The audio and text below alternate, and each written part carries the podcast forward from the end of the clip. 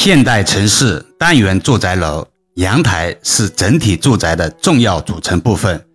易阳老师近期的咨询案例中，发现关于阳台的风水布局往往不被重视，更有甚者，在阳台上放置一些五行相克的物品，比如火炉类的灶台、煤气罐等设备，或者把自家阳台当作仓库使用，堆满了杂物。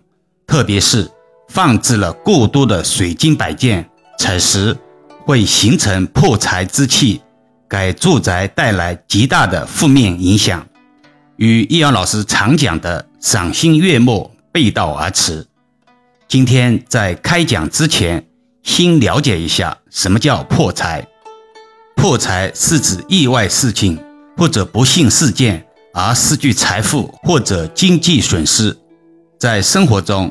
我们难免会遇到各种各样的意外事件，如医疗费用、车祸、盗窃等，这些都可能导致我们的财务状况出现短期或者长期的困难。现在很多人越来越看重风水，想要通过风水调理来旺财，但风水是一把双刃剑，能让人旺财，也能让人破财。那什么样的阳台风水？容易破财呢？首先，阳台忌讳正对着阴气极重的场所。所谓阴气极重的场所，通常是指庙宇、教堂、医院、殡仪馆、监狱、坟场等，或者是对着形状无比丑恶的山峦建筑物，如锯齿形的大楼，装饰成巨兽血盆大口的大门，锋利无比的屋顶，冒着青烟的烟筒。不但会影响家人的健康，也会给家宅财运风水带来很不利的影响，让好的财运从身边悄悄地溜走。易阳老师在音频中不断重申，阳台代表着男主人的未来财运的象征，如果被动形成煞气，影响到家中的吉祥气场，导致家庭财运滑坡，甚至会出现麻烦事。其次，阳台忌讳被道路直冲。风水有云：“一条道路一杆枪。”这个枪是指古代的长矛。丁字路尽头的楼宇住宅最容易犯这种风水禁忌。道理很简单，街道上的煞气犹如猛虎扑食般的直对着阳台。如果路上车水马龙，浊气会更重，久居以后必然出事。想要发财更是遥不可及。其实易遥老师认为风水并不复杂，就是长风聚气这四个字。这个气为有生命力的气，简称生气。生气的到来要有水流来引导，生气的停住要有水流来界限，生气的汇聚要有山峦来复位，要没有风去吹散它。这是辨识生气的来、止、聚、散的根本。除此之外，没有其他内容了。难的是怎样把生气为我所用。今天说的是阳台风水，有点跑题了。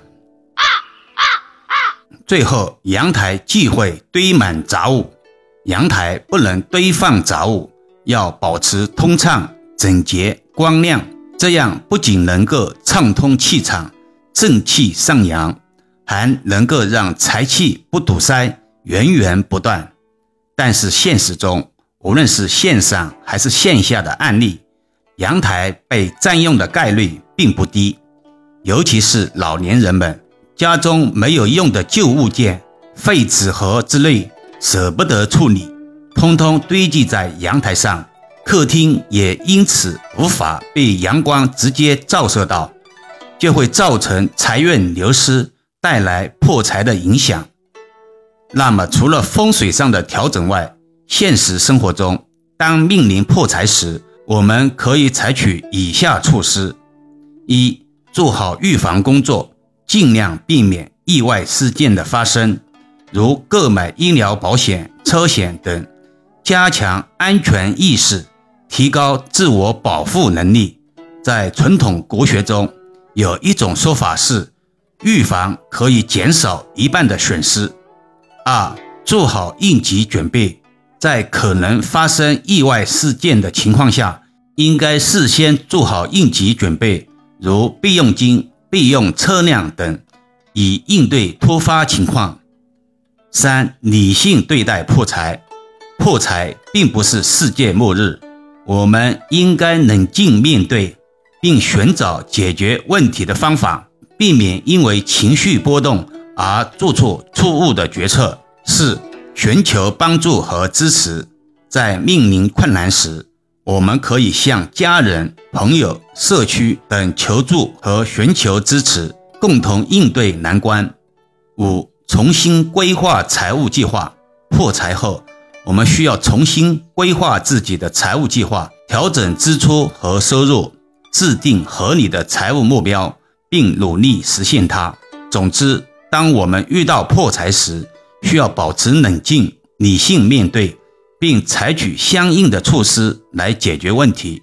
同时，我们也可以从中吸取教训，加强财务管理，避免再次遭遇类似的困难。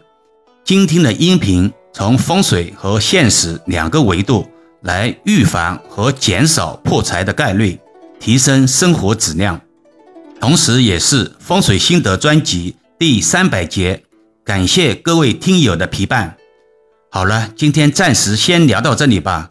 更多分享，请至易瑶文化主页收听、关注、点评、打赏、转发，或者手上有月票的听友可以给老师投上两票。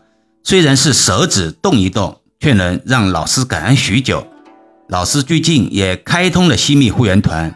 有兴趣的听友可以加入试试，每个月可以和易阳老师互动交流，还可以畅听易阳老师的所有音频，也可以把专辑分享给身边的家人，形成共识，减少在风水布局中的阻力。